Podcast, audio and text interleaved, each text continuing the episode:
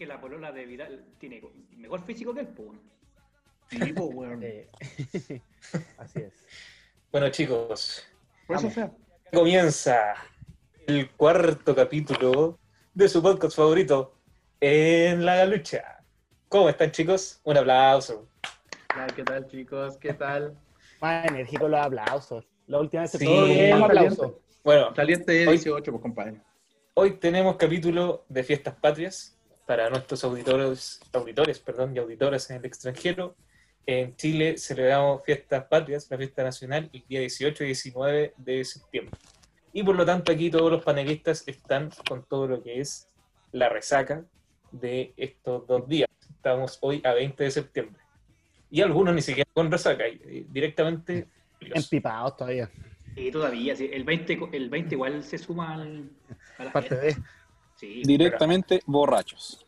Así que este va a ser un capítulo festivo y que va a ser dedicado a nuestra querida patria futbolera. Y por eso tenemos un panel muy chileno, muy patriota. Un chileno. No, no sé si patriota, pero muy futbolero al menos. Muy hincha del fútbol. Tenemos en primer lugar, hablando de ebrios, lo veo con un terremoto ahí, a don Andrés González. ¿Cómo está? Oh, No, muy buenas tardes, chicos. Claro, aquí estoy tomando un terremoto, un trago típico de, de Chile, así que le vamos a dar con todo este capítulo que me parece que se viene buenísimo, harto debate, harto puntos que, que tocar que hace un equipo eh, grande, así que con todas las ganas y vamos que hoy día sale extraordinario el capítulo. Perfecto, gracias Andrés por estar. Don Diego Romero, ¿cómo está? Desde ¿Cómo le va. Cristóbal? Sí, acá desde el sur. eh, bien, súper bien, contento. eh, un- una- unos muy bonitos días nos han tocado por acá, por el sur de Chile. eh, así que disfrutando, aprovechando de ver familia. Y nada, pues, eh, partiendo este capítulo pidiéndole una sincera disculpa a Javier Macherano eh, por, por mis comentarios del capítulo anterior. Creo que no me cuesta nada pedir disculpas. Eh, yo Me sé que lo escribió está viendo. enojado. Sí, Me sí, escribió sí, enojado. sí. Eso es bueno y malo, porque es bueno porque eh, nos están viendo. Y eso siempre va a ser positivo. Lo malo que no fue para felicitar, pero pero nunca está de más pedir disculpas si uno se excede en, en lo que dice. Así que eso. Pero bien, motivado para este nuevo capítulo. Perfecto. Tú dijiste que era malo directamente. Sí, Jugador de fútbol. sí. Pero No, y que no jugaba. Y que no, era titular en Barcelona. Como titular. Sí, hubo, hubo temas de percepción y de temas de que no me gustaba. Pero no Creo que después de Messi es el jugador que más partidos tiene en Barcelona. pero no lo supe expresar bien, no lo supe expresar bien, sí. Pero, Pero- pero- por, por eso mismo le pido las disculpas, mis más sinceras disculpas. Disculpas aceptadas en nombre del jefecito. Me dijo que tú digas, está, está bien. Eh, don Roberto Nova, también desde el sur, centro sur. ¿Qué tal, muchachos? ¿O, está en Santiago, señor? No, estamos aquí en Talquita, nos tuvimos que guardar porque hubo un, un retroceso aquí con el tema del coronavirus. Entramos en fase 2, por lo tanto tuvimos cuarentena el fin de semana. Así que mm, se con respeta, tranquilidad, la- la- unas fiestas patrias con tranquilidad, responsabilidad. Y, Sin viajar. No, no. No hubo viaje. Aparte que estaba complicado el, el tema de entrar a Santiago y moverse. Así que mm, se optó por estar en casita y, y- y pasarlo más tranquilo. Bueno, en Talca debe ser uno de los lugares donde mejor y más se bebe en Chile, ¿no? Y sí, ¿Sí? y sí. Sí, buen, Zona- buen pipeño por acá, buen pipeño. Así que el viernes fue de pipeño. Nuestra bebida. Ah, me acosté más o menos. Ojo que la chicha, un par de veces. Ojo que la mejor chicha No, de no. No, superado ya es ese, te- ese tema, superado ya hace mucho tiempo. Ok. Gracias Roberto también por estar. Eh, le agradezco también a Diego, no le había agradecido, solo aceptando las disculpas en nombre del jefecito. Sí. Y por último está don Raúl Arochas, mi amigo personal. ¿Cómo está, señor? Bueno, mi, mi querido Cristóbal, muy bien. Eh, bastante apenado porque nos llegaron mensajes un poco amenazantes de, del portero del Chelsea, de Kepa, que su, vio bastante afectado su, su performance el día de hoy por los comentarios recibidos el capítulo anterior. Estaba muy sobrevalorado. Bueno, la ahí tiene su ahí tiene su, su sobrevaloramiento, señor Kepa. Los errores los pagó caro. Y el Chelsea vaya que pagó caro por usted, señor. Sí, gracias por estar. Y claramente los comentarios que nosotros hacemos acá en la galucha están afectando incluso al rendimiento de los jugadores. rendimiento directamente. Kepa y Havertz hoy no aparecieron. Kepa, responsable directo gol, Havertz cambiaba en el tiempo para poner un defensa luego de la expulsión de Christensen.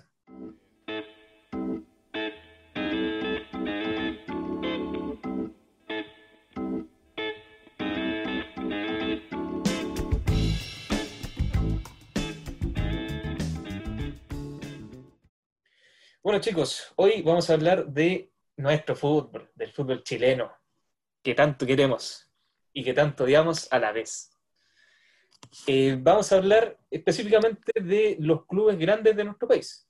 Pero antes de hablar de los clubes grandes, de definir cuáles son aquellos equipos que más trascienden, que más eh, destacan dentro de la historia de nuestro fútbol, tenemos que primero definir cuáles son aquellos elementos que determinan a un equipo grande. ¿Qué es lo que hace a un club de fútbol grande dentro de un país, dentro de una liga, dentro de un continente? En ese sentido, yo les propongo primero los dos factores principales, a mi parecer, que son los títulos, por un lado, y por otro lado, la popularidad de los clubes. Es decir, la cantidad de hinchas, la cantidad de seguidores, fans, como le quieran decir. Eh, son factores que van relativamente ligados. O sea, es muy probable que un club que tenga muchos títulos eh, vaya teniendo mayor popularidad.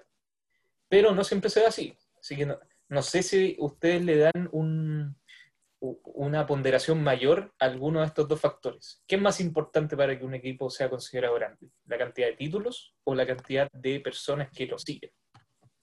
Los títulos, yo creo.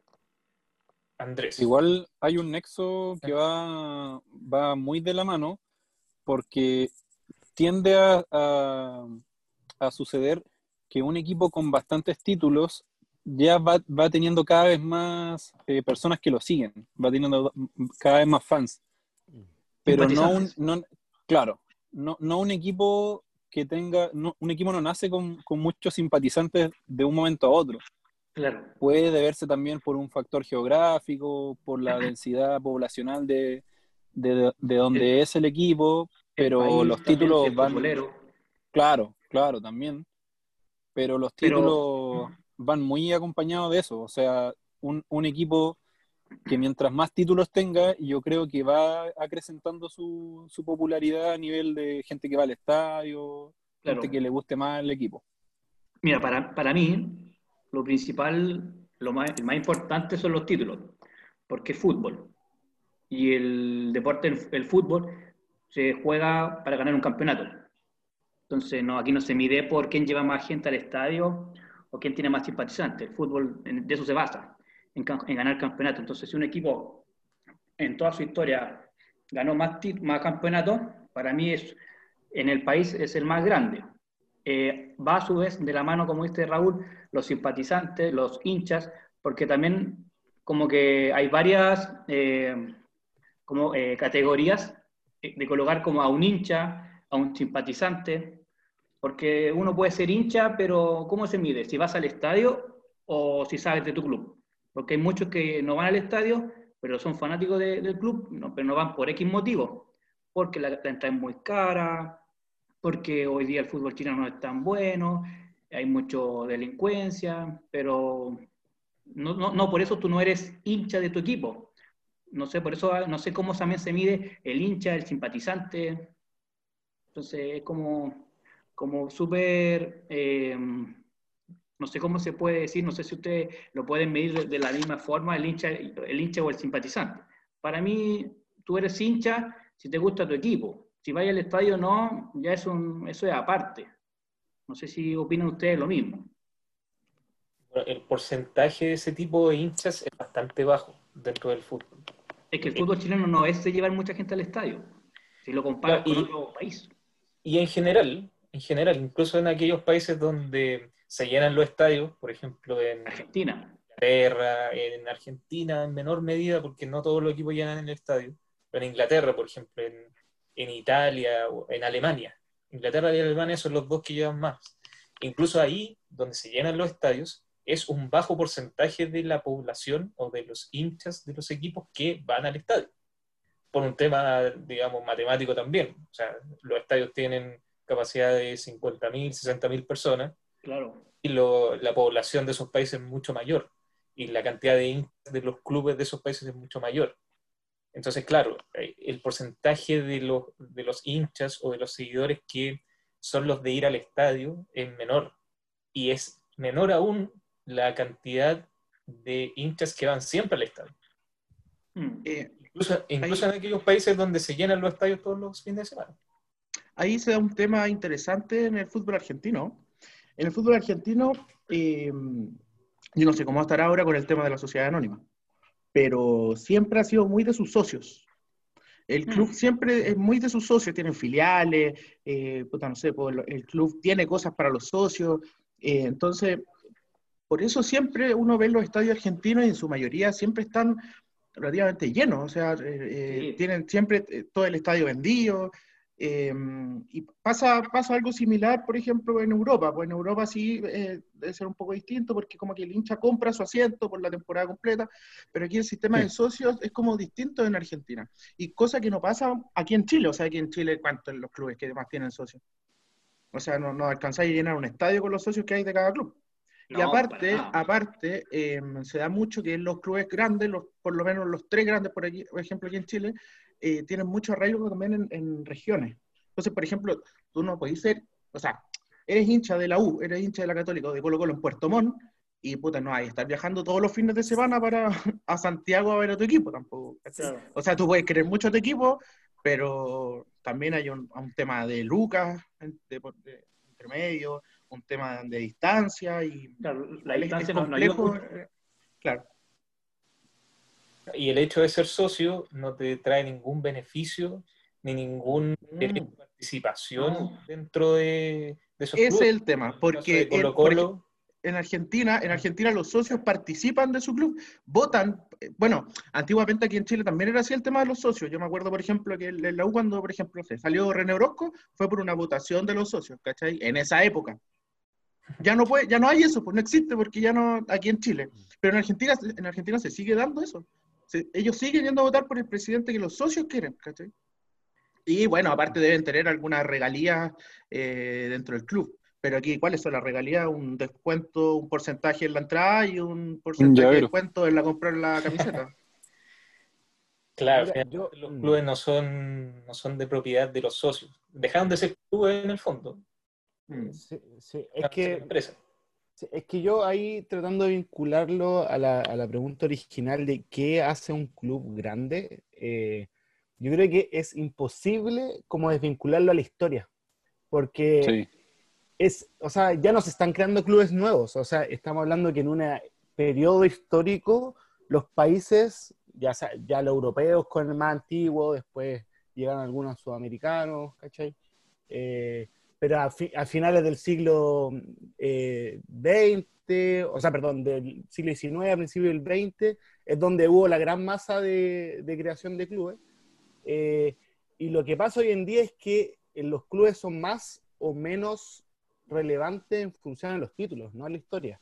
Porque además el contexto del siglo XXI es un tema global, globalizado. O sea, y es, y es muy bueno lo que decía Andrés en ese sentido de hinchas o simpatizantes. Yo creo que hoy en día el tema está con la afinidad por ser simpatizante, porque hubo un destello o no sé, una cierta camada del Barcelona que fue muy eh, eh, vistosa, que sacó muchos títulos, lo mismo ahora con, con, con Liverpool, hay muchos fans de club, eh, y así se van, eh, claro, se van generando ciertas místicas o ciertas afinidades a ciertos clubes, pero no tiene que ver con un arraigo identitario. O sea, yo creo que eso se ha ido diluyendo en el tiempo eh, versus lo que es como la gran aldea global de simpatizantes que va cambiando. O sea, hoy en día puede ser más, más popular el Liverpool, mañana puede ser el City, pasado mañana el Paris Saint Germain, etcétera, etcétera.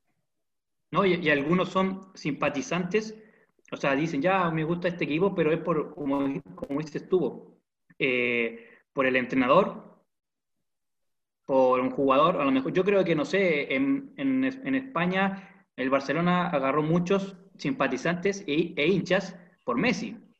No sé Y si cuando mundo. se vaya, no sé si Messi cuando se vaya va, va a tener tanto arrastre Barcelona. Y porque muchos son, algunos son, algunos son fanáticos de Messi, son hinchas de Messi, no del Barcelona en, mi- en sí mismo.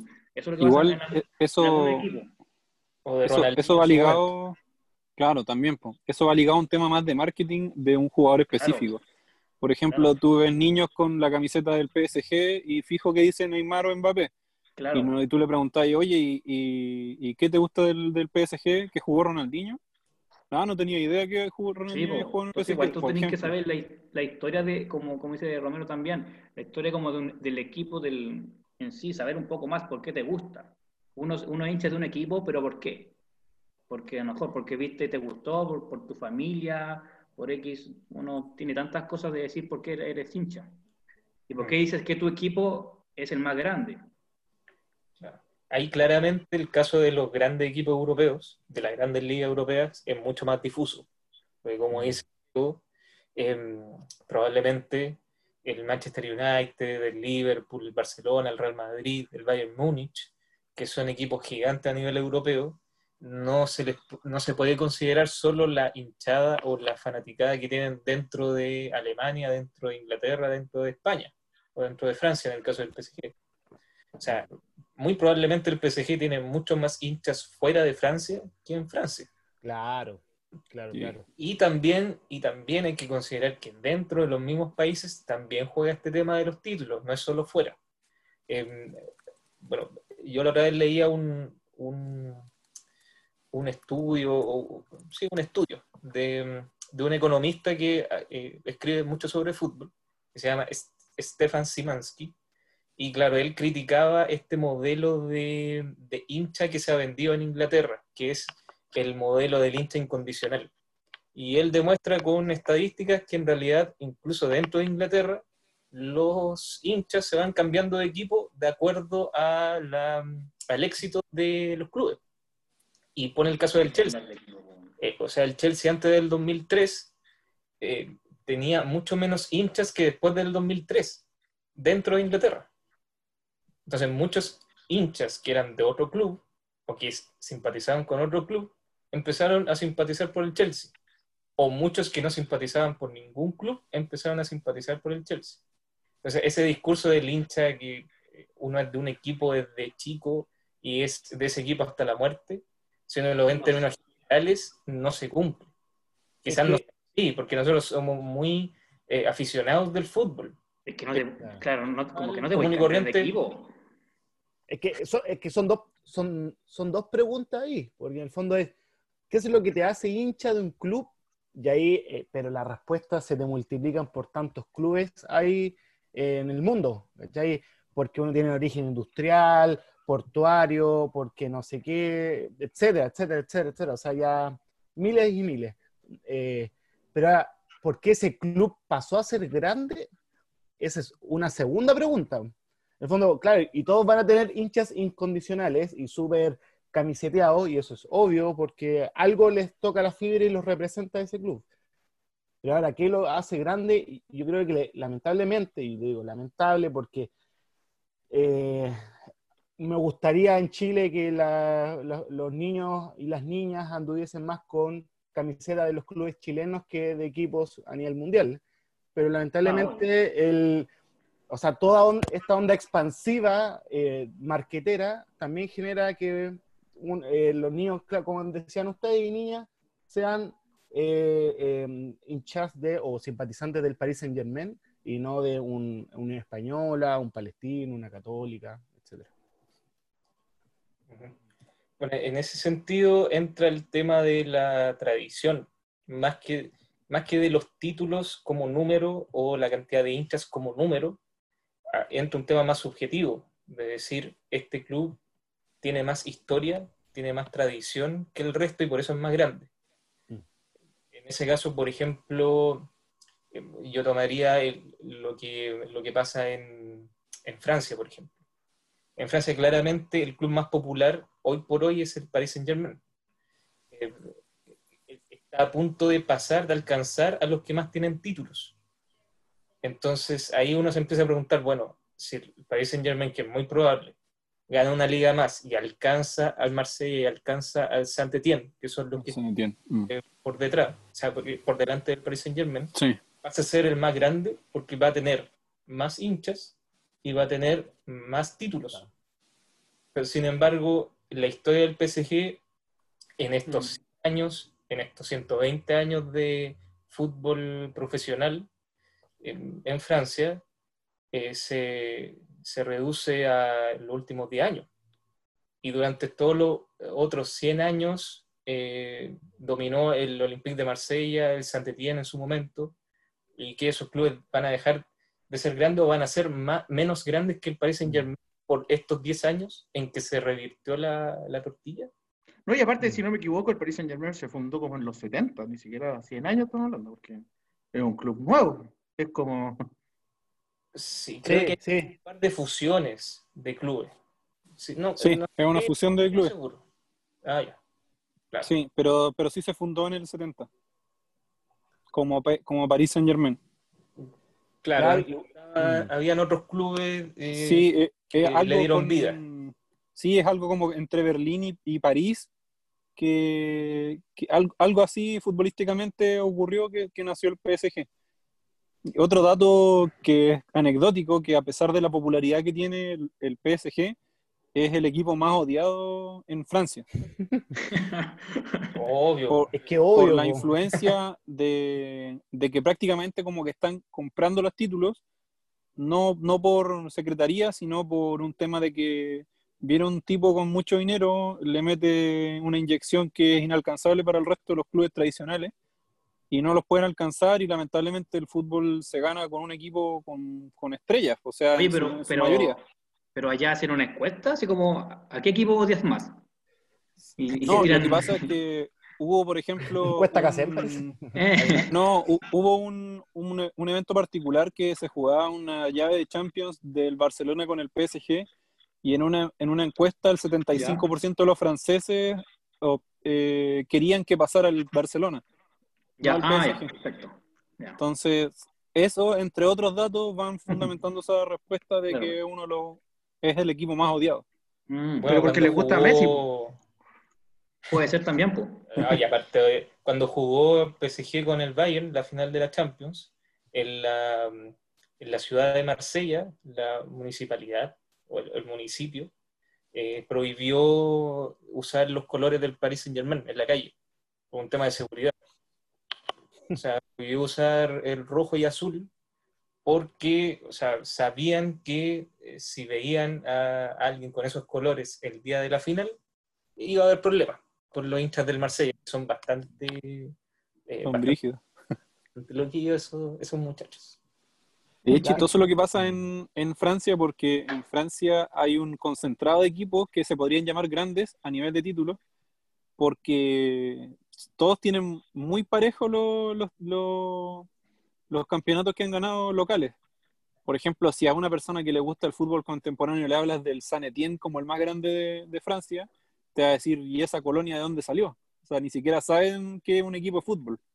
¿Cachai? Porque actualmente no figura, pero es, es el equipo más, más ganador. O sea, tiene 10 títulos, después vienen en, en, un conjunto el Mónaco con el Marsella, con el Olympique de Lyon, que son más clásicos, y el PSG a punta de, dinero y de armarse un plantel que está sobre, sobre todos los otros, eh, en los últimos años está haciendo dueño y señor de la liga francesa. Claro, ahí, ahí es donde más entra en discusión, yo creo, el tema de los títulos. Yo estuve revisando en, en post de este capítulo algunos otros casos donde quizá el equipo más grande no es el equipo con más títulos. Y llegué a Brasil.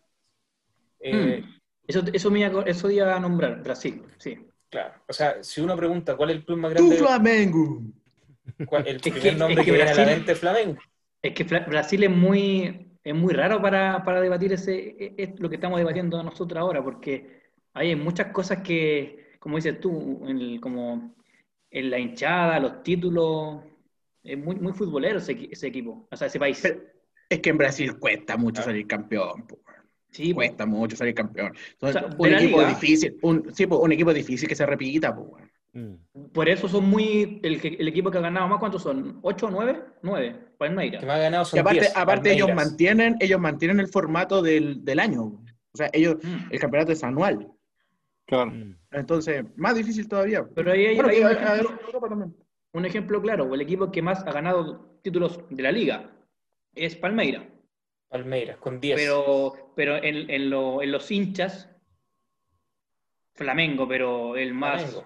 Flamengo, el más popular. Palmeiras debe estar como entre los el quinto o sexto lugar, Ento- yo creo. Claro, entonces ahí está la pregunta. Si, si uno piensa en el más grande de Brasil, ¿se pone a revisar los títulos? No se pone a revisar los títulos, es una cuestión Que ahí es subjetiva más difícil, sí, es un país de muy- ver quién es el que Mm. tiene más hinchas o el más grande como, como por resonancia. Y el Flamengo es realmente el que más resuena a nivel internacional. Fluminense, ¿cuánto tiene? Fluminense igual es... Fluminense. Claro, ¿no? Pero a nivel estadístico, si preguntáis como por, por hinchada, por torcedores, eh, es nulo casi. po. Porque después del Flamengo vienen, vienen equipos vienen equipos como Sao Paulo, como El Flamengo Corinthians. tiene socios fuera de, de Brasil, pues, weón.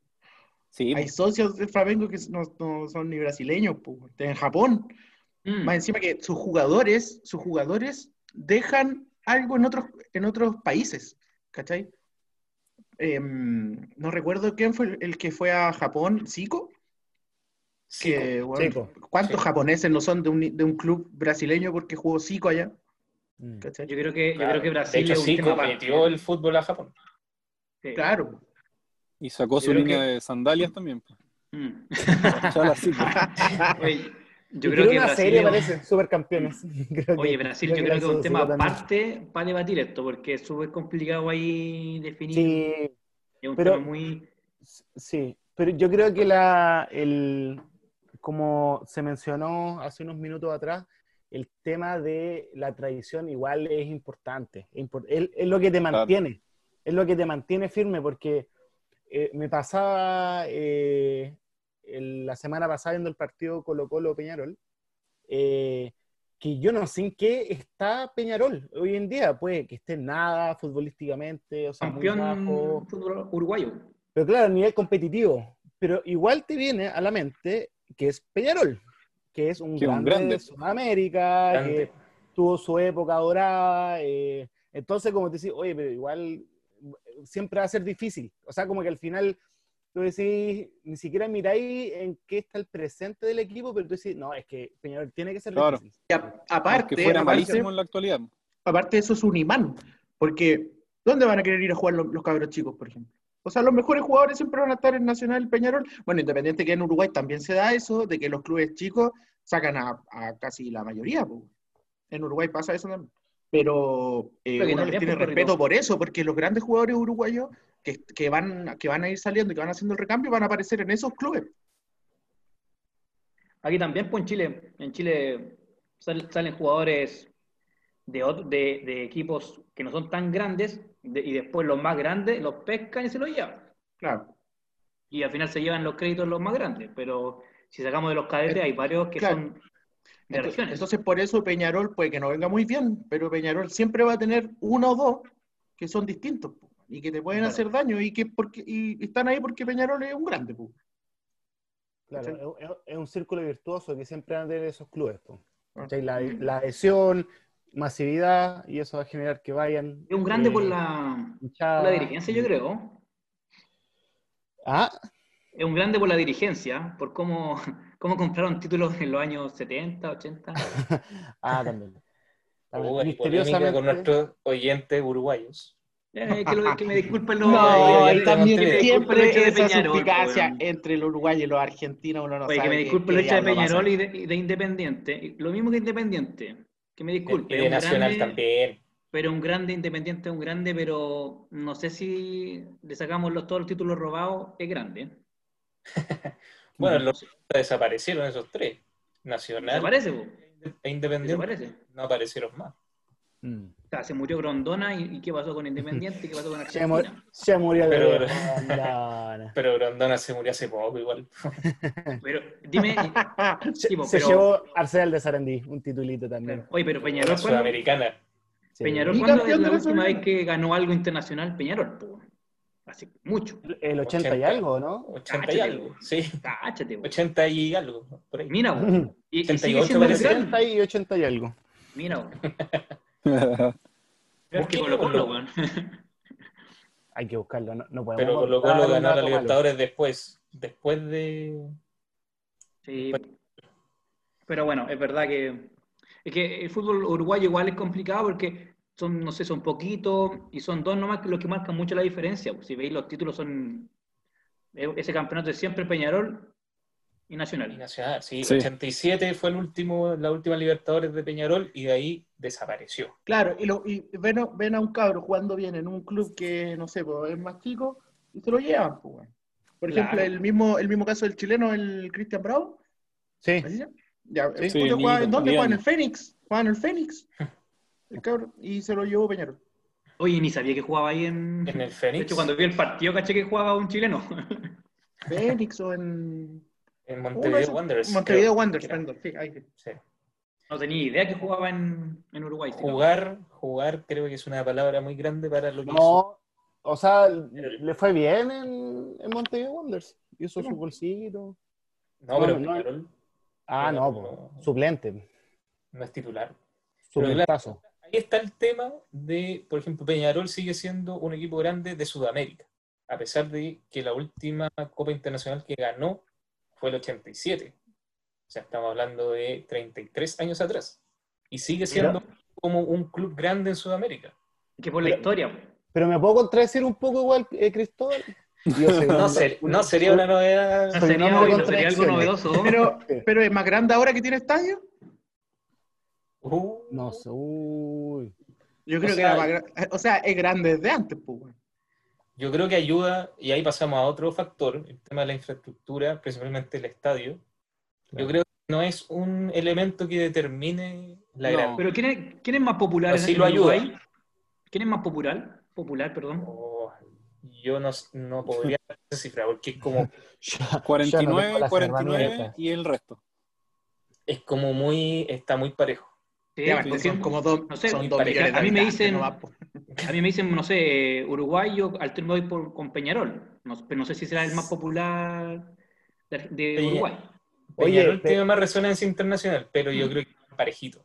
Puede que Oye, Peñarol un poco más, pero Cristóbal, lo que, que iba a decir, que me iba a contradecir, es dale. eh, que esta discusión la estamos teniendo personas de 30 años. Quizás sería bueno contrastarlo si es que los niños de 12 o adolescentes de 12, 13 años, que, ¿cómo posicionan a Peñarol en Sudamérica, por ejemplo? O sea, No lo reconocen. conocen. O- No lo o conocen. al final igual tiene que ver con un tema generacional. Al No final. sale ni en el FIFA. No lo, no lo van a conocer. No lo van a conocer. Entonces, claro, igual, igual podemos estar sesgándonos un poco porque nosotros quizás estamos en el corte de que seguía siendo fuerte Peñarol en algún minuto. Sea, Sí, todavía hay una estamos casa de hablando- resonancia. Estamos hablando a nivel No, histórico. pero es o que, sea, claro. la historia parte desde, no desde hace 5, ni 10, ni 30 años atrás. O Claro, sea, pues no, si estamos hablando alguno- de qué es lo que hace un club grande, partiendo porque los clubes se crearon hace más de 100 años, eh, ya tenía ese, ese factor, pues, ¿cachai? Sí, po. No, no podéis preguntar ahora a un niño así como, oye, ¿tú qué? ¿Tú creéis que Peñarol es grande? No, no conozco a Peñarol. No sabe lo nada, pues, porque no Peñarol conoce, es po. un grande. pues. Es que Que no lo descalifique el amigo, pues quizás no lo tiene porque... Es que es lo ese mismo Los que- niños no saben nada. Pero es que es lo mismo que te diga en Inglaterra, po. te va a decir que es más grande el City que el Manchester. Claro. Estoy tratando de ponerme, tratando de contradecirme yo mismo, pero, pero es para la discusión nomás. Pero quizás A un Es que a un cabro de, a un que cabro estamos de igual 12 sesgados. años, a un cabro de 12 años te va a decir que el City es más grande que el Manchester United. El City. Porque no tiene ¿Qué idea hace de, cabro chico? Yo le pego. No Ya, tiene pero, idea de, pero, pero que pero me está la hablando de actualidad, pero- es que Ya- no podéis desvaliar tampoco. Pero no podéis desvaliar lea un poquito. Porque al final el viejo, ¿qué te va a decir? No, era mejor Pelé. Y después, ah, no, que estoy hablando, el más joven, un poquito más joven, Maradona. Y así, y así, y así. Entonces, el que hoy en día, el cabro que te dice que es mejor Lionel Messi o Ronaldo o el que sea, ¿lo va a descalificar porque no conoció o no sabe de historia de Pelé? No, pues. Pero es que No, pero, pero es que los jugadores son Distinto la distintos. historia es de un distinto, po, jugador a un, pero si- a un equipo. Ya, pero si na- nadie puede estar nutriendo, o sea, eh, al final tú vas nutriéndote de los equipos porque los vais viendo, po, no solo de Wikipedia, po, no solo por ser un, un ilustrador de... Pero de es por la "Oye, este historia, fue po. grande". Pero es por la historia. Sí, pero, pero el cego que tú tenés de decir, oye, estos son los grandes. Obviamente que tiene que ver mucho con lo que hay conocido porque te tocó vivir en ese periodo, ¿cachai? O Ah, sea, claro, sí, pues, pero, pero ah, si nos, baja- nos basamos en. Chile, es por la historia, pues, o sea, por cómo, pues, no sé, pues, a un hincha de, de Colo Colo te va a decir, oye, no, es que el 2006, pues, o la U el 2011, pero, pero hay una historia antes, pues, ¿cachai? O Por sea, ejemplo, equivocadamente, alguna persona puede pensar que River es más grande por los últimos 5 o 6 años. Equivocadamente, ¿eh? porque si uno agarra la historia, claramente Boca es más grande que River. ¿Cachai? Si uno Ya, hace pues, que ese ejercicio. sí, puede Ahí ser, tú lo sí, dices, sí. pues equivocadamente. O sea, si alguien dice que el City es más grande que el United, está equivocado. Está Porque equivocadamente. Está hay, Hablando. ele- hay, hay elementos que te indican que el United es más grande. Sí, Independientemente de la actualidad. es que el fútbol no Chicos. se hizo del 2000 para adelante, pues, partiendo por eso. Claro. Chicos, yo O sea- quería tirar un datito de Uruguay. En los últimos 30 años, eh, los- de los campeones uruguayos, solamente cuatro veces no ha sido campeón ni Nacional ni Peñarol. Y ha sido Danubio. O sea, hay una hegemonía, pero total, de que esto va. Nacional, Peñarol, Nacional, Peñarol, Peñarol, Sí. Nacional, Nacional, así. Si se pone, oye, si se ponen de acuerdo. Eh, de hecho, creo que, creo- que en títulos, la, ponte tú, Peñarol tiene como 47 y Nacional 45 o 46. Entonces es una competencia, pero histórica. Sí, Sí. Y yo creo que creo que Nacional tiene más. ¿O no? Sí, sí, sí, sí, yo tiré el, el dato por, por- a modo de ejemplo, pero creo pero que Peñarol Nacional tiene más copas más. internacional. Claro. Sí. Y me parece que Nacional es uno de los clubes con más ligas del mundo. Porque es muy antiguo y eh, casi siempre lo gana, como dices tú, Raúl, Peñarol o Nacional. Entonces tiene casi la mitad de los títulos totales, de los campeonatos totales. A ver, acá tiene 47, 47 ligas. 47. Peñarol debe tener, bueno, quizá tiene más Peñarol ahora. Y según una encuesta, Peñarol es el club más popular. Ah, ¿Viste? Yo, yo, yo me la jugaba por Peñarol. pero por poco. O sea, no hay una diferencia tan grande. No, es como 45 contra 35, una cosa así. Ah, 50 tiene Peñarol. 50 tiene más que Nacional. Yo pensaba que tenía más Nacional. 50 versus 47. O sea, se han llevado casi todos los títulos entre ellos. ¿Y la encuesta fue a todo Uruguay o no? Porque igual son poquitos, pues. No, fue en el estadio de Peñarol. Ya en Uruguay le podía hacer a todos la estadio. encuesta. Cuando se inauguró el estadio Peñarol, se puso un. se puso claro, un- Uruguay le voy a hacer a todos los, a todos los, los habitantes, pues bueno. Ya, entonces, chicos, resumiendo respecto a los factores que hacen grande a un club, ¿cuál es o cuál sería el más relevante para ustedes? O si tuvieran que ordenar los factores, ¿cuál- ¿cómo sería su orden de importancia? tener estadio, uno. Yo creo que. No, yo creo que a uno, títulos. uno, no, Raúl. yo creo, Raúl. yo creo que debe ser en este orden: títulos, eh, historia y, e hinchada. Ya, ¿historia en qué sentido? Porque eh, historia no, no incluye los títulos, por ejemplo. ¿O es como un todo? Eh, Que sea un equipo viejo. Sí, que se, Que sea el claro, puede ser, puede ser un equipo viejo y se- que por sea un equipo, claro, como Magallanes, por ejemplo, que tenga un sello que, que no se pierda a nivel al, al pasar de los años. Por ejemplo, ahora tú le hablas a un niño de Magallanes y te va a decir que no lo conoce. No, como una cosa más. ¿Cómo juegan tan lejos? Que tengo Claro. mi identidad histórica. A eso, a eso te puedo referir. exacto, exacto. Represente algo. Y que Desde esté hace como, mucho el- como que esté en el inconsciente colectivo, no sé cómo definirlo, pero Eh, Claro. que Sí. es, un, es un tema de, de- de que todos saben más o menos que es. eh, Por ejemplo, en la equipo. actualidad, en la actualidad puede no ser nadie, pero en su momento, a nivel histórico, todos lo conocen. Claro. Pero todos tú, le- tú le podés decir, por ejemplo, ya, el equipo verde. No, el equipo verde es histórico, pero histórico. Y, pero ahora no ha ganado ni un título hace 10 años. Pero todos lo conocen. ¿El Audax, A, compadre? a- a eso voy. No, no. Claro. el audito. Rodeli- Rodelindo Roma. Todo es lindo ropa. Yo creo que Peñarol cabe ahí en términos internacionales, porque Sí, en términos internacionales sí. siguiendo la pregunta de Diego, si tú le preguntas a un niño de 12 años, sea, yo recuerdo tener 12 o 13 años y yo sabía quién era, eh, quién era Peñarol. Y Peñarol ya cuando yo tenía 12 o 13 no ganaba hace 20 años.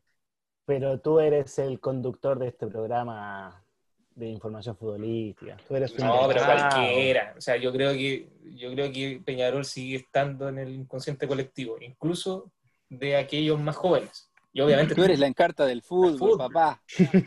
claro. Tú eres el almanaque. O sea, estamos hablando de gente que le gusta el fútbol. Si le preguntamos a un niño de 12 años sobre Peñarol que no le gusta el fútbol, probablemente no sepa. Pero, Si le gusta el Fortnite. Ah, Claro. pero por el club que le que preguntes, que no, te, no vas a weón. Claro, Claro, puede ser. conocer al Paris Saint Germain por el equipo de eSports, Exacto. el club de fútbol. Ya. Entonces, para Raúl sería títulos, en primer lugar, Sí. Títulos, identidad historia, histórica, exacto, y e hinchada. hincha. Ok. Andrés, ¿qué sería para ti? Eh, para mí, claro, como sigo con, aquí con el compañero Raúl, sería títulos, eh, la historia y la hinchada. Yo creo que esos tres puntos son súper fundamental para mí que hacen un equipo grande. Ok. Diego, Yo creo que hay un. Tengo un empate en el primer y el segundo lugar, porque creo que son sumamente importantes y hay muchos ejemplos de ellos. Pero creo que hinchada y títulos son tremendamente importantes. Y creo que, y creo que uno de los ejemplos más relevantes es eh, el caso de la Universidad de Chile, que eh, tuvo una sequía de títulos, pero por el aguante y mantuvo a su hinchada, creo que Pero ahí Trascendió. estamos en otro, tema. trascendió. Trascendió eh, aguas eh, misteriosas que, que lo mantuvieron siendo el- el- el- uno de los más grandes de Chile. Pero Así hincha que de yo- hinchada. Así que yo creo, yo creo que me quedo. No descalifiquemos, por favor, Andrés. Mucho terremoto, Tú eres del muchacho. Audax, además. Tú eres del Audax. además. Te está, te está pegando un terremoto, perrito. Sí, eh, ya, ya, me to- ya me tocó el terremoto, así que yo... No, sí, después de eso estamos claros. Ahora ya- viene pelea. Sí, yo No, puedo soltar y- y en cualquiera. ter- a mí- yo voy y con todo tercer este, lugar- este debate. ¿eh? Y en Bueno. tercer lugar, creo que infraestructura. Pero no solamente llámese estadio, sino eh, Camarín. tenga rama, ramas de, no sé, quizás fútbol femenino, tenga estadios de otras disciplinas, etcétera, que, que, que involucre y haga participar a su hinchada. Entonces, eso yo creo que también lo hace. En, en el caso chileno se nos va a hacer difícil ese. Cero. No, no está, po, no, chao. Porque no está está. la católica y para de contar.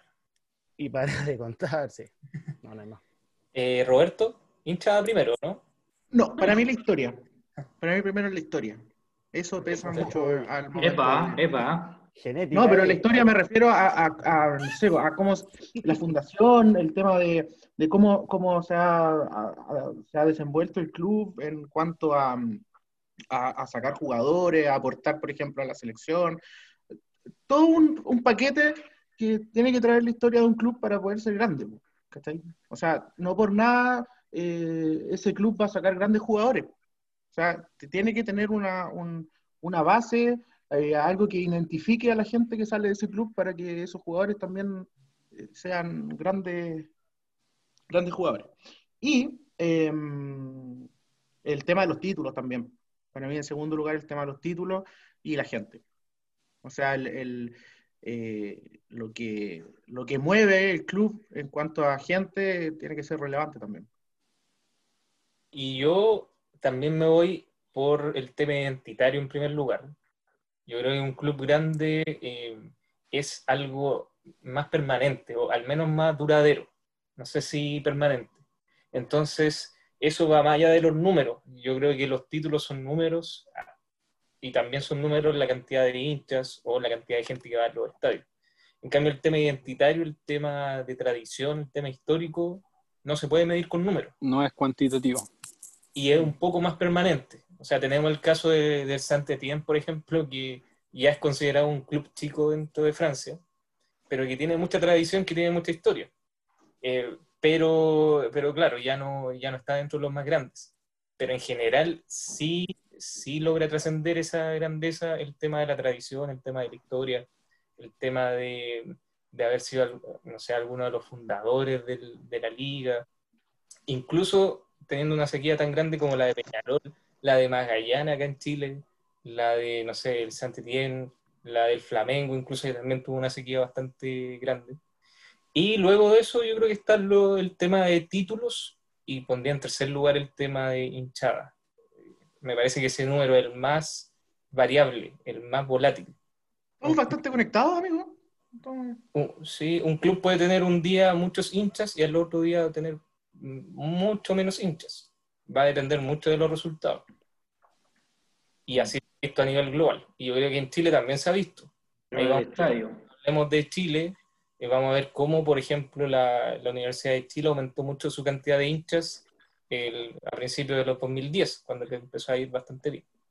Así que, a propósito de Chile, vayamos a la discusión de fondo de este capítulo.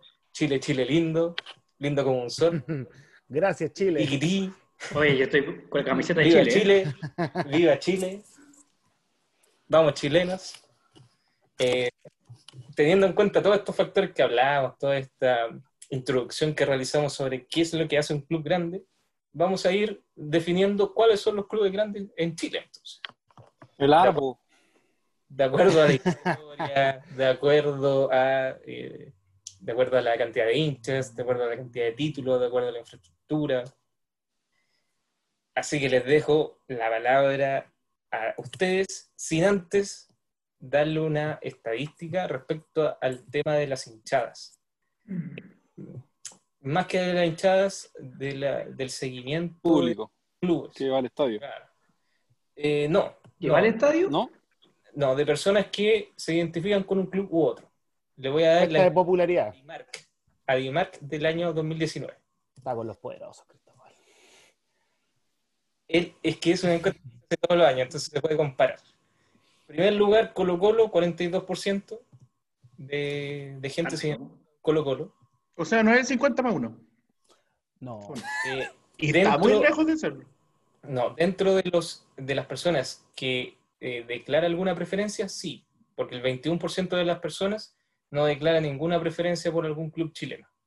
Por lo tanto, de ese 79%, tenemos que el 42% es de, es de Colo Colo.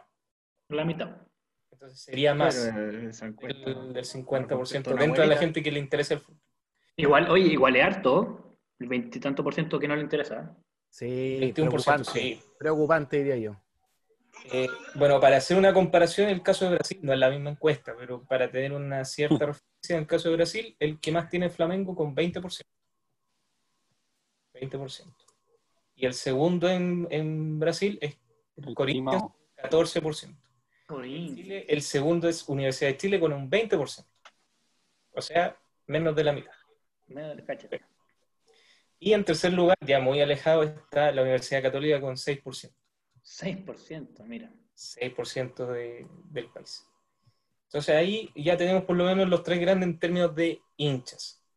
Y claro, el claro. cuarto y el quinto tenemos a Santiago Wanderers en cuarto lugar con un 1,6% Se y Cobreloa el ludo. en quinto lugar, Cobreloa en quinto lugar con un 1,2%.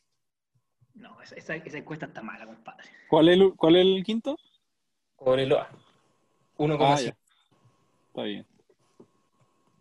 ¿Qué les parecieron esos Esa está datos? ahí en la encuesta. ¿Y Rangers? ¿Dónde está? Me interesa a mí. O sea, que en Chile no, no hay un como un debate más allá de los tres primeros lugares. O sea, en Colo Colo la U y Católica. No estoy Es dando que el eso, orden. eso tú lo ves reflejado en los estadios, pues, sí es No, obvio. no, no, claro, pero no estoy dando el, el- como el orden, pero siempre los tres Colo Colo, la U y Católica, listo. Ya entre el cuarto y el quinto hay un debate que para mí Ahí está. entra Cobreloa, eh, Unión Española, La Unión Española. y, y Wander. Esos tres, para mí, esos tres se pelean el cuarto y quinto. Bueno, Rangers está eh, 13 Con un No, pero no me, no, no me hables payasado. sí. No, no vamos a poner hablemos de clubes. de- Estamos hablando de clubes de fútbol, compadre. Pero yo te preguntaba aquí dentro de la región, ¿cómo andaba? Ah, Ah, primero. Ya te voy a dar pero ese no, dato pero no creo que haya otro- discutamos lo otro. No creo que le haga, le haga, le haga la pelea a Wanderers, a Coreloa y Unión Española. No sé si hay otro. Mira, yo. Audax verdad- podría ser, ¿o no? Audax. No, no, le da. Por más que me da pega, no le da. Everton de Viña. No, Eh, Tampoco. No, si tampoco. hablamos de títulos, Everton tiene más ligas que Wanderers. Pero Wander Sí. representa otra cosa. Sí, pues weón. Ya, pero los que pusieron primero el tema títulos, antes que el tema... Eso, eso es lo que yo voy. Por Wander representa otra cosa. po.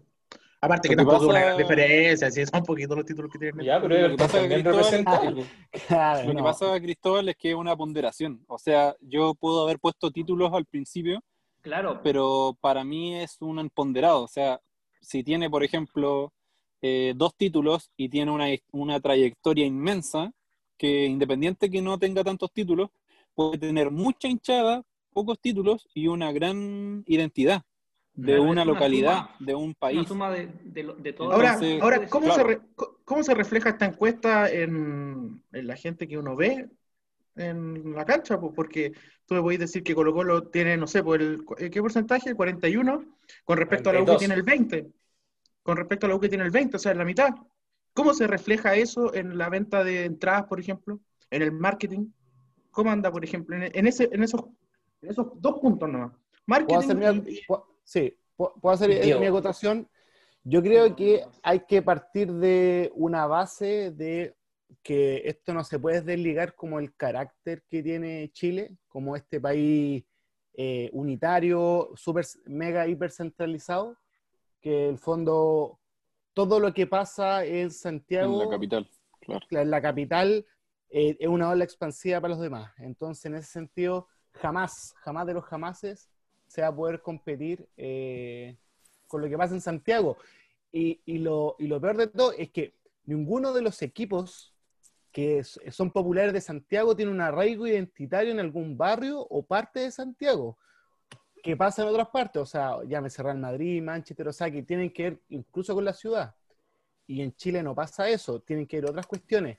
Entonces ahí pasa a ser una cuestión muy maleable en el sentido de qué va pasando con ese club en términos de triunfo, en términos, eh, sí, de, de resonancia del marketing, eh, etcétera, etcétera. Y yo creo que lo que pasa con Colo Colo generalmente que se dio en una época eh, eh, puntual de mucha afinidad con el club a lo largo de todo Chile, pero claro, pues, o sea, tenías en todo Chile. Entonces, no necesariamente en Santiago tenéis una base fuerte de, de colocolino eh, y, y tampoco hay un arraigo quizás también con ir al estadio, sino de, de que Colo Colo representa a Chile, por ejemplo. Representa a Chile en, en internacional, entonces eh. Sony- no, Eh, no quería decir como- eso, pero oye, como, como pero- lo dice la canción, Es lo que se dice, es lo que se dice. es lo, es lo que se dice que no es así, pero es así, pero no es así. Eh, pero, pero en el fondo no necesariamente tiene que ir con ir al estadio, sino lo que representa No. nomás eh, para, no sé, quizás hasta eh, internacionalmente. Pero, pero yo creo que justamente el- la lucha del cuarto y quinto lugar es, son clubes que han podido sobreponerse eh, con temas identitarios. Ya Ahora- yo creo que Wanderers es importante y Valparaíso en ese sentido. Valparaíso sí, pues Wander es para mí Y Viña, ¿no? Viña Oye, y con, con respecto a la centralización que, con respecto a la centralización que hablaba el Diego, Pero- a mí me pasa aquí, po. yo que vivo en regiones, yo me doy cuenta de que aquí, por ejemplo, el hincha del Ranger es hincha o del Colo, o del Colo, de la U o de la Católica. Y me pasa que también hay muchos hinchas de Católica que hoy es del Ranger. ¿Cachai? Em, Pero, pero se da eso de que ellos como que eh, buscan a un equipo que, no sé, pues que tenga un poquito más de competencia Mm. y al fin y al cabo son de los dos equipos. Claro, son más del Rangers, o sea, si viene a jugar la U aquí y viene a jugar contra el Rangers, ellos van a ir al estadio a ver a Rangers, ¿cachai? Pero si, no sé, pues ven a la U contra Colo Colo y el loco es, eh, le gusta más la U, va a hinchar por la U y, y va a hinchar por la U, o por Colo Colo o por la Católica. Se da mucho Ah, eso también en regiones, ¿cachai? ¿Dónde calienta el sol, compadre? Está bien. Ojito que, que Rangers es el cuarto equipo más antiguo de la historia de Chile. Y ahí quedó. Sí, pues sí es viejo. Pues y lo dice su nombre, Ya quedó, pues, pues, de ¿qué me colono inglés. de Rangers? Pero- La- Pero, pero ¿cachai? Que no, no hay arraigo, porque si tú te ponías a caminar por cualquier población de Santiago o Chile, eh, una calle puede estar pintado con colores de, lo, de rojo y azul de la U, y la siguiente calle puede estar blanco y negro de Colo Colo, o sea, ni siquiera una escala barrial, o sea, no hay ningún nicho, o sea, Pedredo, por más que el Estadio Monumental esté en Macul, no significa que haya como eh, lógicas históricas de arraigo a esa localidad. Pero, pero sí pasa con, en Santiago, sí pasa con la Unión. En Independencia se hace, por ejemplo, en, en la Comuna de Independencia, se hace un, un esfuerzo porque el hincha de Independencia sea de la Unión ya de Española. la Unión. Sí, po. Sí, y de hecho, por ejemplo, a los, a los migrantes, eh, la municipalidad con el club les regalan entradas para que ellos vayan a ver a la, a la Unión si son de la comuna. ¿cachai? Lo mismo pasa Y con lo mismo con pasa Audax. con Audax, pero no repercute tanto, por- porque algo debe haber ahí que como que no, no engancha a la gente con el Mm. Audax. No sé por qué Pero será, pero, pero debe ser, pero debe ser también como que, pucha, ir a ver al Audax es como ya, pueden tener buenos jugadores, a veces salen eh, buenos jugadores, no sé, pues, como pasó con, con Orellana, con Carlos Villanueva, con el mismo Chupete, Piña. pero, pero al fin y al cabo es como ir a ver al Audax. No hay un espectáculo también eh, con- en conjunto con el fútbol. Es como fome ir a ver al Audax, pues, porque va poca gente al estadio, no hay tanto ambiente respeto, de fútbol. Es que las No, divisiones no- menores del Audax no hay también. tanto, no hay tanto Tenemos un ambiente funcionario futbolero. del Audax acá, mi amigo. no hay tan- no hay tanto- me refiero a que no hay tanto ambiente futbolero, no hay esa, no sé, ese, ese, ese color que puede tener el, un estadio, ¿cachai? De, de verse eh, relativamente lleno, no sé, bueno, que tampoco pasa tanto en los estadios de Chile, pero tú vas a ver a la Unión y pues igual hay, hay un poquito más de gente, vas a ver al- a, Wanders, y es bonito ir a ver a Wanders, eh, pero no pasa con otros El clubes. lorito. Eh, eh, Ahí Sí, está. pero por- es que, es que Audax nunca ha sido un equipo así tan, tan potente futbolísticamente. Nunca Pero por sido- eso, porque nunca generó un arraigo en la población, ¿cachai? Es que Pero igual es que es si una al final la gente no juega. bo. Pero es que A mejor- una a lo colonia- mejor- Puta, si sé que no juegan, pues si No. claramente juegan los jugadores, pues, pero igual son ya, pues, colonias. pero en el eso, arraigo, en el, en el arraigo. hablemos de, hablemos de uno. Sí, sí, no, sí, no, sí entiendo a, Andrés. a Roberto, pero, pero lo que pasa con Audax tú, es distinto. Claro, porque la Unión o sea, a lo mejor tiene mejores cadetes, la Unión saca mejores jugadores que en comparación al Audax. Y como dices tú, en la Florida yo conozco a, a mucha gente que conocí por, por la pega u, u otra cosa. Oye, ¿qué equipo te gusta a ti? Audax. ¿De dónde viví? En la Florida. Claro, se hicieron, se hicieron hinchas del Audax porque vivían cerca del estadio. Pero como, como dice el Roberto, eh, no toma ese, ese- esa, esa fuerza que, que- que genera Unión.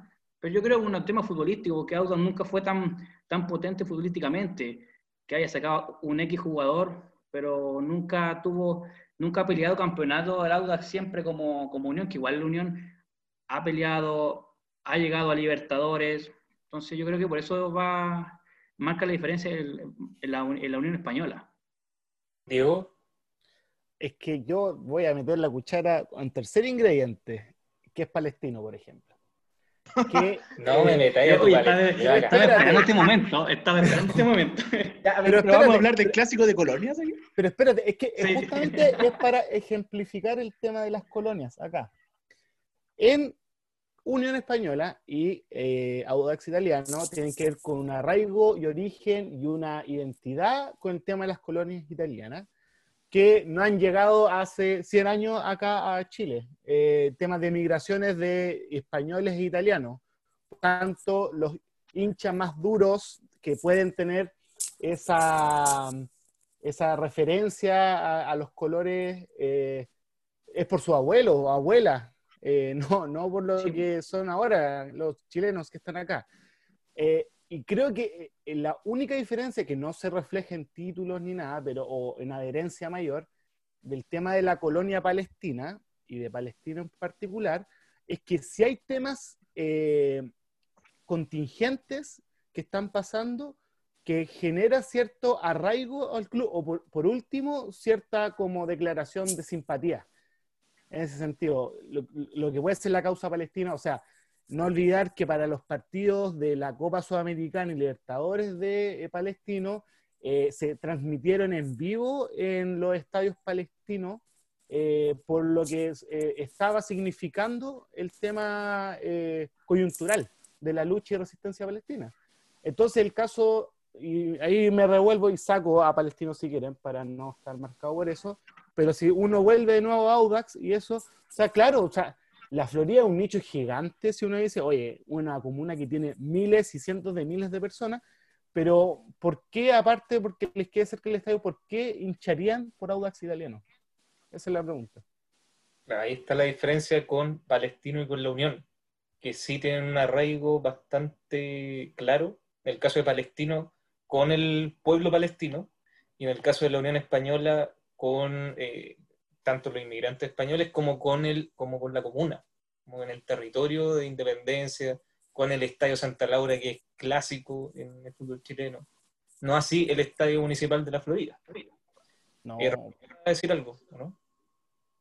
Sí, eh, no, básicamente eh, basarme justo en lo que decía Diego, que es chistoso porque estamos conversando del, del cuarto y quinto grande de Chile y son justo, el debate se está produciendo entre colonias de equipos inmigrantes. Entonces, es un factor súper importante a mirar que la inmigración en Chile ha, ha generado estos lazos de, de decir, no es el equipo, por ejemplo, eh, no sé, no es Deportes Quinta Normal, por ejemplo, sino que es, es la Unión Española, o sea, español, es el Audax italiano, es palestino, o sea, son, son internacionales, por así decirlo, que no, no son propios de Chile, o sea, no, no es como, por ejemplo, el Colo, la U y, y la Católica, incluso Cobreloa, que son propios de Chile, o sea, no tienen ninguna influencia de ningún lado. Y el último, lo último que iba a comentar respecto a lo mismo, por ejemplo, yo tengo un primo que es del Audax, pero es del Audax porque la familia, eh, de los antepasados, todos eran del Audax, básicamente porque vivían cerca del estadio. Entonces tenían mucha familiaridad con el equipo y lo sentían como parte del barrio. Entonces para ellos era súper importante eso. Y también tengo un amigo que es de Palestino, pero por su familia que es de Palestina. Entonces, el, más allá de que sea o de la U, del Colo, de la, de la Cato, eh, es, es chistoso el, el cómo se hace hincha de un club que no es originario chileno. Mm. No, si deberíamos llevarnos el Audax a Argentina. Claro, Audax argentino. claro, o sea, de hecho, hoy día en estricto rigor deberían haber potentes clubes eh, de presencia haitiana, colombiana, eh, venezolana. ¿cachai? O sea, eso, eso es nuestra realidad migrante hoy en día, peruana, eh, argentina. Eh, y lo otro ya igual se ha ido difuminando, pues ya no, ya no hay migración. Son nietos y bisnietos y tataranietos. Y Del- por eso son Sí, clubes, pero. ¿Mm? por eso son clubes que tienen tan No. pocos. Porque su, Claro, porque la identidad ya se perdió. se- y se basa solo en la identidad. O sea, no son clubes que ganan poco, que no son competitivos. Pero estábamos hablando de los cinco, o sea, de los más grandes, los cinco más grandes, pero para mí Audax no está entre los cinco más grandes, No, Palestino claro. tampoco. No. Pero se nombró porque, como para dejar, no sé. Es que se entrelaza con el tema de la Unión, porque la Unión igual es como un equipo grande. eh, de Sí, hecho, tú encuentras, No, pero tú no- encuentras por hinchas de la. Unión, tú encuentras hinchas de la Unión en otros lugares de Chile, ¿cachai? No es una cuestión Sí, así tan descabellada de decir, oye, yo soy hincha de la Unión y vivo en, no sé, en Conce. No, Claro, pues sí, tampoco- claro, claro, obvio que sí. y que son hinchas de la Unión, no como lo que tú decías, Roberto, de que son hinchas de la Unión y de la U, del Colo, de Claro. la Claro. o son hinchas de la Unión solamente. Claro. Y dando el dato que habías pedido en, en el Maule, eh, 7%. Curicó y Rangers 7%, Curicó 3%. Rangers lo más grande. ¿Y el resto? Todo lo que es líder. No, el resto Colo Colo, la Católica y la U. Sí, pues, ¿viste? Entonces, Pero- el, el hincha aquí es de un equipo grande y, y es de su, obviamente, y es de, de- Pero, no- pero nombremos a los cinco más grandes, pues si no creo que haya mucho debate entre nombrar los cinco y ahí tú vas ordenando dependiendo del lugar. pues, Si- ¿Quién siempre está en el ludo? Cobreloa y Santiago Hartos Wanderers. ludos. Yo he visto hartos ludos. Yo- no, pero en la Unión, la si Unión Manuel siempre está... ludo a sí, también. Pero es que No, a ver, si es por antes- eso, antes de- si es por eso la pelea tiene que ser la Unión y Cobreloa, pues, Antes de eso, O sea, estamos todos de Pero acuerdo dijeron en los que... cinco grandes, ¿no? Los cinco grandes. Sí, Sí. claro, pero antes de eso estamos todos de acuerdo en que los tres primeros son, primero Colo Colo, segundo la Universidad de Chile, tercero la Universidad Mira, de un, Yo el o tercero sea, lo no te voy a discrepo. decir el orden. No, no te voy a decir el Ah, orden, pero el los- tercero. no te digo el orden. Te puedo- mira, ya te voy a decir Católica, Colo Colo y la No, si aquí es con orden. Es con orden, pues si no, no. No, yo creo que ese lo. No, pero, pero No, Colo Colo, la es, que es para, es para nombrar los cinco y ahí te, di- y ahí te doy los, Ah, los- el orden. Pero, Ok, Oiga, pero usted ya está dale. haciendo una pauta en vivo, oiga. no, pero esto no es lo que orden- ordenamos hace una hora.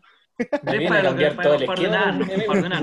Ah, bueno, juguemos que- cosa entonces. Porque va- vamos a dejar, dale. a- vamos a dejar a uno, uno afuera, porque para mí el, el ludo es igual un, un parámetro bien de marcar, ¿no? Científico. Va a quedar Sí. fuera uno de los que nombramos. O Wander. Totalmente, voy. de Cobreloa no hemos hablado, chicos. En Cobreloa pasa algo súper importante, que es cómo, cata- cómo catalogas hoy en día al, al equipo como grande si está jugando en segunda división. Pero es que es un grande igual, po. Para mí, Claro, pero Yo voy a ahí pesa la historia. para mí, que Para mí, para mí el, para mí el cuarto más grande. Yo ya, dije, Roberto. lo que yo dije, para mí, Cobreloa no es el cuarto grande. Porque por historia, ya, es, es que es un club nuevo, un club que no, no tanta historia no hay detrás de Cobreloa, o sea, ¿qué, qué ha- qué hay detrás de Cobreloa antes del- de los 70? ¿Cachai? No existía. Pacífico. ¿Qué, de Atacama? ¿Te gusta Atacama? ¿Qué, qué había? ¿Cachai? Era Claro, Deportes después- Loa, creo. de- después, después nace Cobreloa en el y- y 77. se funda, se funda Cobreloa todo el cuento y es un equipo importante, 77. aparte que juega con un tema que es la ventaja de la altura. Ellos tenían esa ventaja que ningún otro equipo chileno tiene esa ventaja.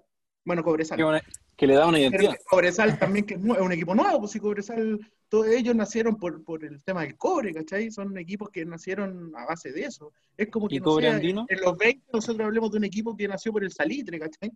Eh, ellos nacieron por, por el No, tema pero del- la explosión del cobre, ¿cachai? es que si te vayas a lo.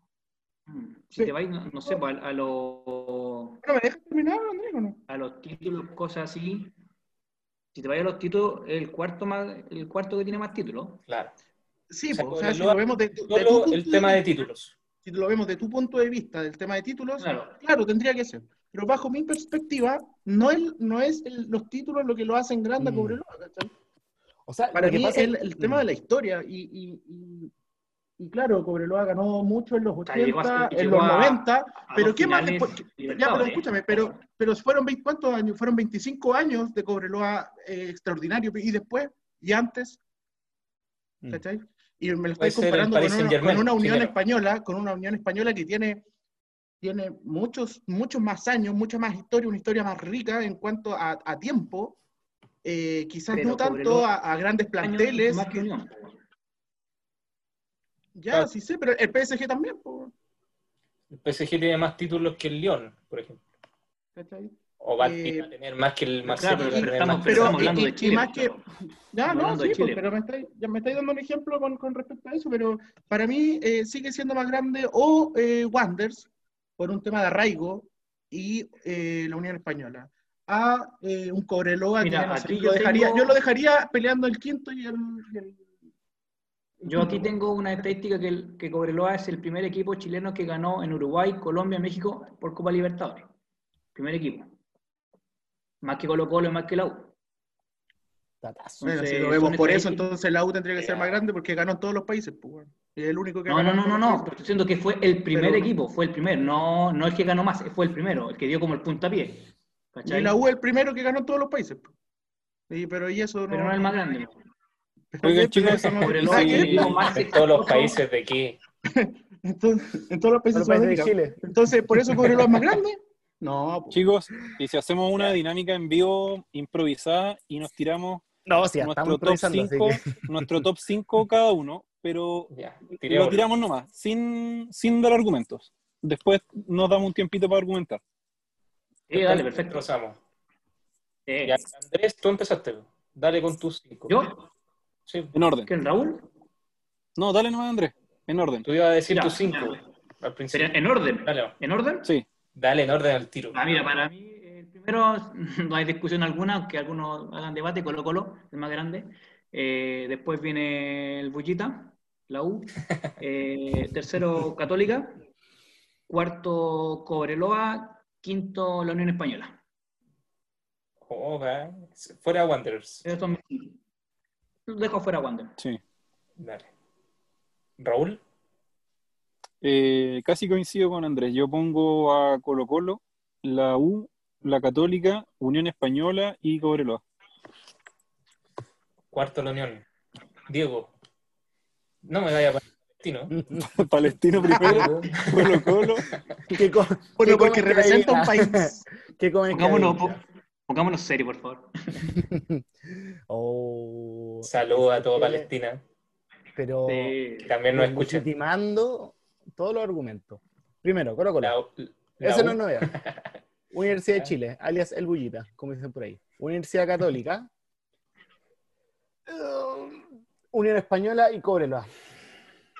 Oh, ya. Roberto. No, para mí el más grande es la Universidad de Chile, sin lugar a dudas. U. Alias El Bullita. Ya Alias empezó el Bulleta. el humor En el segundo en lugar, el- la galucha. el segundo lugar, Pasaron las ah, sí, el, el árbol. El árbol. Ah, y así en como tercero, podría en ser. tercero para, en tercero para mí, en tercero para mí, sí, que, sí no, pero como que me, me, me, me hace ruido, pero es la católica, es la católica. Por un tema ahí de una rivalidad con, con ellos, pero. Eh, cuarto es la Unión Española y quinto es Cobreloa. Ah, estamos perfectos. Y. Cristóbal. El, el mío es primero Colo Colo, segundo Universidad de Chile, tercero Universidad Católica, cuarto Unión Española, quinto Cobreloa. Ah, estamos. O sea, todos dejamos fuera a Wanderers. Sí, Wanderers no está dentro de los cinco, a pesar de ser el ¿Y cuarto por qué, según Adimark. Por qué dejamos Fuera a Wanderers? Por ahí puede ser una bonita discusión. Por la competencia. Que pues. ahí fuera Wander. ¿Por qué? Porque es menos grande Porque- que los otros dos. Porque, po. porque tiene la, la única No, gran pues, pero- resistencia que tiene es el arraigo del puerto, pero Claro. no lo respalda. A el eso tema, claro, no- competencia, título. O sea, Para ha sido, es el sexto. ha sido creo. ascensor. De hecho, Sí, sí, para mí Wander también es el sexto, pero a eso quería llegar, a ese punto. El sexto. A que nosotros pero ahí hay- hablamos de un, de una, de un, sorry Andrés, hablamos de una ponderación de, de distintos factores. Entonces podemos decir que un factor enorme eh, para Wanderers es un tema de, de trayectoria, de historia, de, identi- de identidad, pero los otros dos factores, quizás la hinchada, al ser localizada, y los títulos, que son pocos, y sumado a que está jugando una categoría más baja en la actualidad y que hace tiempo que no, no brilla, lo llevan a, a- a caer dentro de- del escalafón de los grandes. Mm. sí, No, es, Sí, es verdad lo que dice lo que dice Raúl, pero eh, Wander, claro, puede ser el sexto más grande, pero en Valparaíso yo creo que el 95% es de Wander. En Valparaíso. Es que tiene que haber Ya, una la encuesta de Imar, No sé, y no, y no sé. No sé si Veamos la sí, encuesta de no, Ibar. sí, sí. Veamos, tírate, tíratela. No, es grande. No sé si Eh, tanto. No, le, le diste un porcentaje muy alto. Ya. Ya, ya, ya 85, ya, sácale 10%, pero es que 70. grande Valparaíso ahí, los- Está- por región. Está por región. Entonces, Eh, toda la ah, región de no. Valparaíso. No pasa lo mismo como, no pasa lo mismo que si te vayas, no sé, a otras regiones que, como decís tú, No, sí, pues no. poco.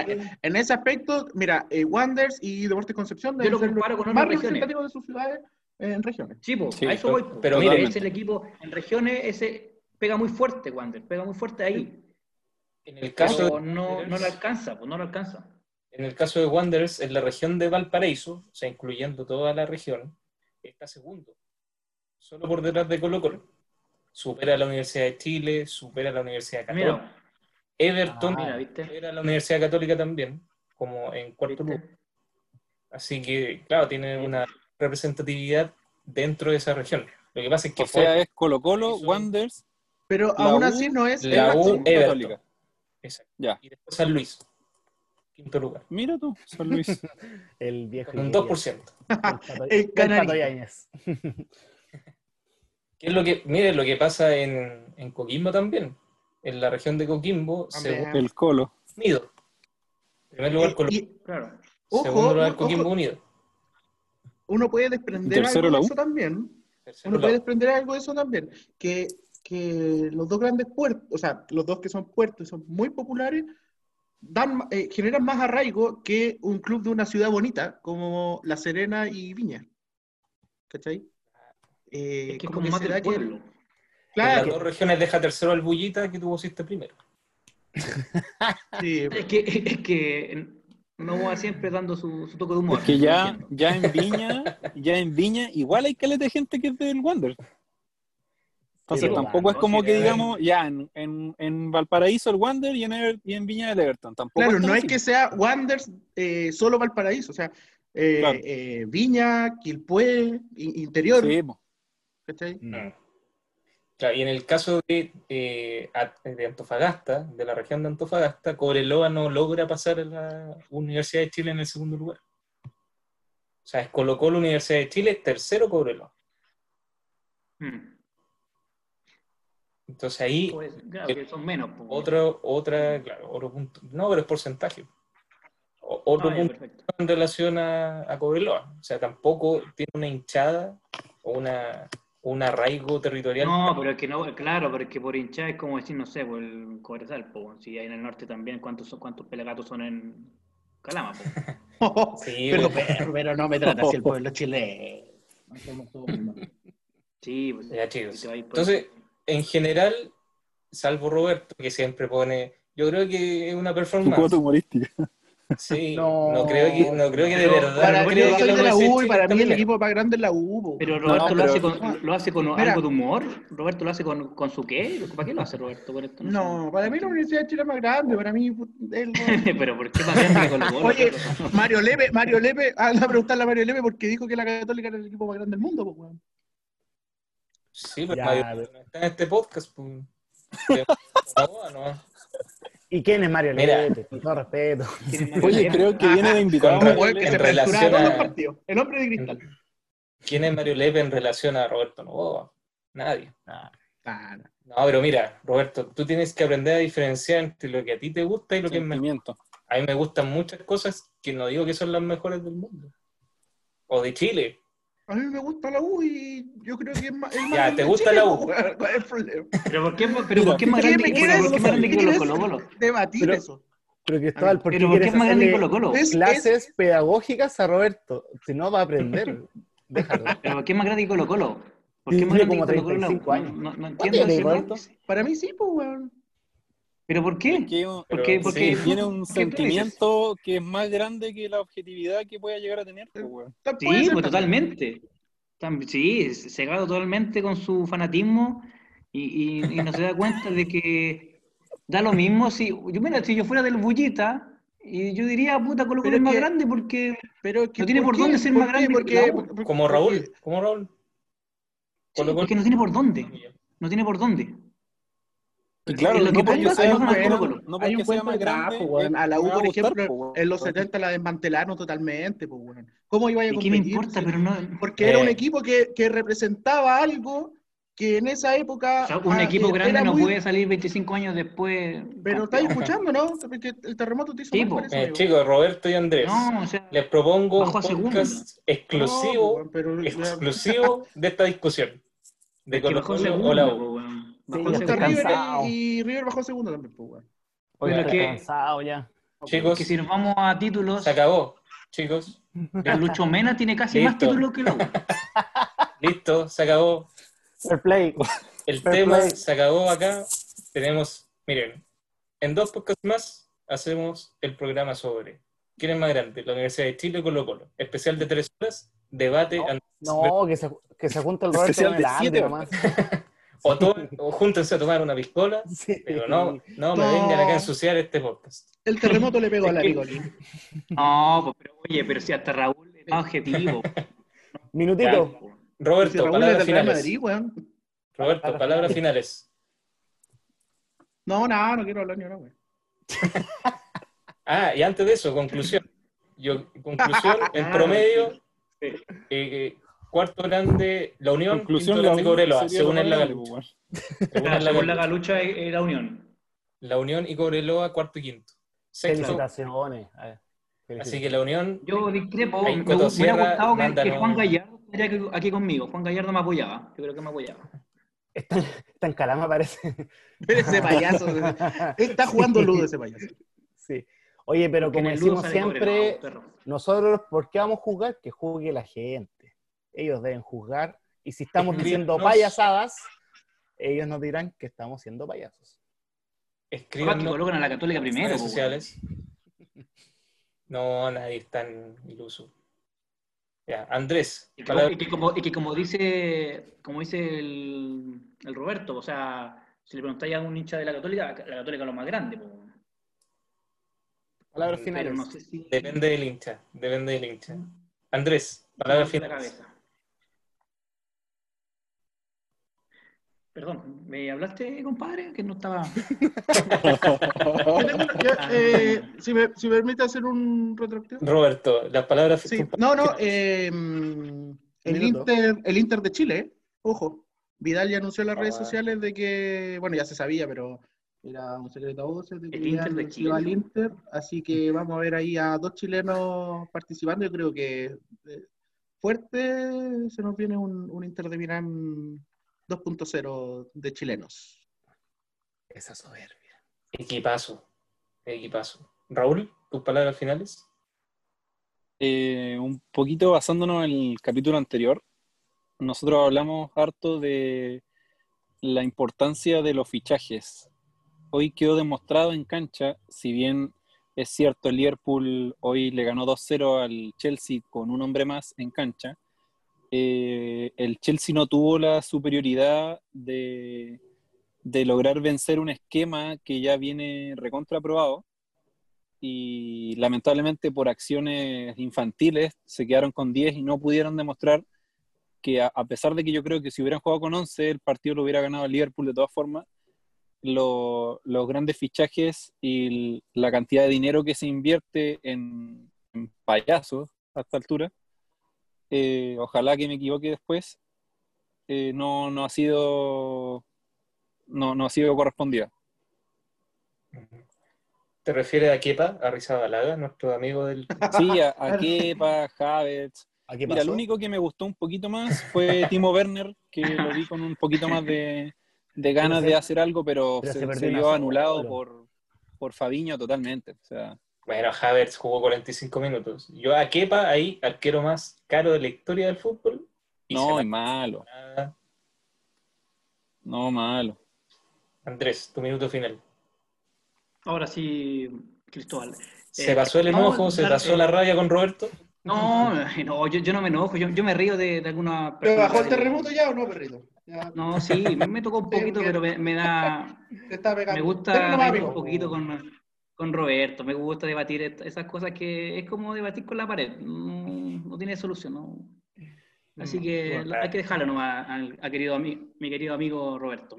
Eh, las palabras finales yo creo que yo creo que me la voy a jugar por los equipos chilenos que jugaron la Libertadores, que hace mucho tiempo, no sé si dos equipos ganaban el, eh, por la Copa Libertadores, no por la Sudamericana, eh, de local, no, no sé si Colo Colo no, no jugando tan bien, pero sí la Católica jugando bien contra equipos fuertes, como lo nombramos anteriormente, eh, Peñarol, Peñarol un grande, y Gremio otro grande. Entonces, dos equipos que vienen ahí nomás del fútbol chileno, ganándole a, dos grandes de, de Sudamérica, no, no sé si están eh, bien visto hoy en día en el fútbol chileno. Así que yo creo que le doy un, un mérito al fútbol. Esperemos que esta semana vuelvan a, a ganar de visita, que ahí se va- van a ver si es, está bien el fútbol chileno hoy en día. Así que esas son mis palabras para, para el cierre. Muy bien. Así como criticamos cuando dan vergüenza los equipos chilenos, Claro, hay que alabar a veces cuando ganan. también Son hay pocas, pero que, sí, también hay que felicitar cuando se hacen, cuando se logran resultados, como los de esta semana. Colo va puntero. Va Colo puntero, la Católica ahí peleando, peleando, sí, pero Colo Pero- Colo puntero. así que- puede repuntar. Don Diego, sus palabras finales. Sí, enganchándome de la Copa Libertadores eh, y hablando de nuestro gran país llamado Chile, eh, lo que ya hemos conversado reiteradas veces, eh, una vergüenza que hasta hoy tengamos que estar pagando un premium por ver los partidos de la Libertadores y qué raya da cuando pasan los avisos publicitarios en ESPN y sale Septo Chile, ahí tú te das cuenta que, eh, o sea, el fútbol está totalmente imbricado en lo que es el sistema eh, neoliberal que tenemos en Chile, exacerbado de que donde hay alguna oportunidad para sacarte plata, eh, eh, lo hacen y no hay ninguna regulación, incluso con los mismos eh, parámetros que debería ser que un mismo eh, canal que da un mismo servicio lo difiere dependiendo de la realidad de cada país. Entonces yo creo que eh, ¿hasta cuándo? Solamente eso, ¿hasta cuándo nos dejamos eh, pisotear así? Creo que viene en la nueva constitución eso. Viene el- Ah, Y también hablando de vergüenzas del fútbol chileno, eh, mi minuto final lo voy a tomar para, eh, digamos, reflexionar sobre el tema de La Serena. No sé si vieron la noticia de este defensor central brasileño, Lucas Fasón, de Sao Paulo, 19 años, inscrito en La Serena, un jugador que tenía ofertas de Barcelona, de otros clubes de Europa por varias decenas de millones de dólares, pero apareció mágicamente inscrito en La Serena. ¿Por qué? Probablemente, como en otros casos anteriores, por triangulación de dineros en los cuales se utilizan clubes chilenos para, eh, como puente para Europa y así pagar menos impuestos, pagar menos comisiones de traspasos, etcétera, etcétera. Ya pasó con Gonzalo Higuaín y con Ezequiel Lavesi, Ezequiel Lavesi, hace algunos años atrás, que fueron inscritos en Unión San Felipe para algún campeonato nacional. Obviamente usaron Unión San Felipe para llevarlos a Europa posteriormente, sin jugar ni un minuto, por supuesto, en Unión San Felipe. Eh, el caso de La Serena es similar. Eh, Sao Paulo está solicitando la cláusula de rescisión de, de este jugador, que son 40 millones de dólares. Así que La Serena la tiene complicada, eh, porque si, si Sao Paulo logra, logra ganar ese juicio o, esa, o ese pleito, habría que La quiebra. Serena, yo creo, la ciudad de La Serena para La ciudad pagar entera, 40 básicamente. millones de dólares. Y bueno, lamentable que eh, este discurso de las sociedades anónimas cuando llegaron de que se iba a transparentar el fútbol, de que las finanzas iban a estar mucho más claras, de que los clubes ya no iban a estar en manos de gente corrupta, lamentablemente eh, no se ha cumplido y sigue estando en manos de gente igual de corrupta o probablemente más corrupta. Y bueno, esperemos que La Serena pase este trago amargo. También ha tenido problemas con el Chupete Suazo en términos de su inscripción. Así que la sociedad anónima, ese discurso de transparencia y de probidad, se les fue al carajo, así como todo ese discurso de efe- efectividad y eficiencia del sector privado en Chile y del sector empresarial. Así que con eso yo al menos me despido. Eh, si alguien tiene algo más que decir, Oye, Ya. ¿y ese, ese muchacho ni siquiera ha viajado a Chile? ¿Qué? no, está, está a la Está zona entrenando, de hecho. de Pep Bozan. Francisco Pep Bozan. Ah, entonces podría llegar a jugar. podría llegar a jugar, pero claramente eh, por razones que van más allá de que La Serena eh, contrató a alguien de Sao Paulo, que era una promesa. Así que veamos, Representante, representante. veamos cómo se desenvuelve este panorama. ¿Hay, ¿Alguien quiere hablar sobre nuestras redes sociales? Para no hablar tanto rato. No, recordar nomás que tenemos nuestro Instagram Roberto. habilitado, esperando por ustedes, ¿Cuál es ¿Cuál nuestro es? Instagram, Roberto? querida afición. En la galucha oficial.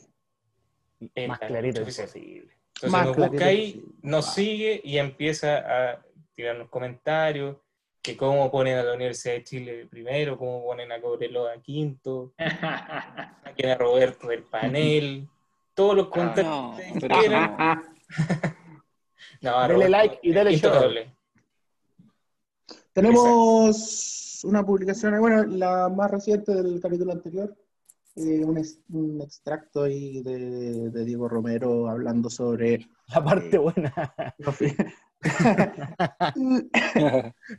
bueno, desmembramos ahí un minuto que logramos rescatar de Diego Romero en el Cuando estaba iluminado. Claro. Le quiero pedir perdón de nuevo a Javier Machera.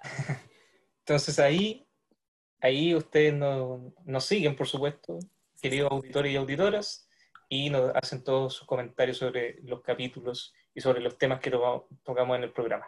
Así que con esto nos despedimos. Esperamos que no nos llegue ningún mensaje a algún jugador. Esta, esta semana no descalificamos a ningún jugador. A clubes. ¿A sí. qué pa? ¿Qué pasó? Quepa de nuevo. Quepa ¿Qué de nuevo pasó? no va a tapar nada la ¿Qué próxima con esa semana, salida? Un recurrente en, el, en este podcast. ¿Qué pa? ¿Qué va Nelson Sí. Acosta? Creo que, creo que la dirigencia de Cobreloa puede mandarnos algún mensaje. La dirigencia de Nelson Tapia. También es un recurrente. Nelson El Tapia. agosto también, ahí, ojo, Pato Galás. La dirigencia de La Serena, también una denuncia por infamia. Y no hay capítulo donde Palestino no salga. Y terriblemente de manera injustificada. Solo por No. nombrar. Un abrazo a Palestino, a Lucho Dimas. Hasta luego, chicos. Chao, chao, chao, chao, chao. gracias. Chao, chao, chao.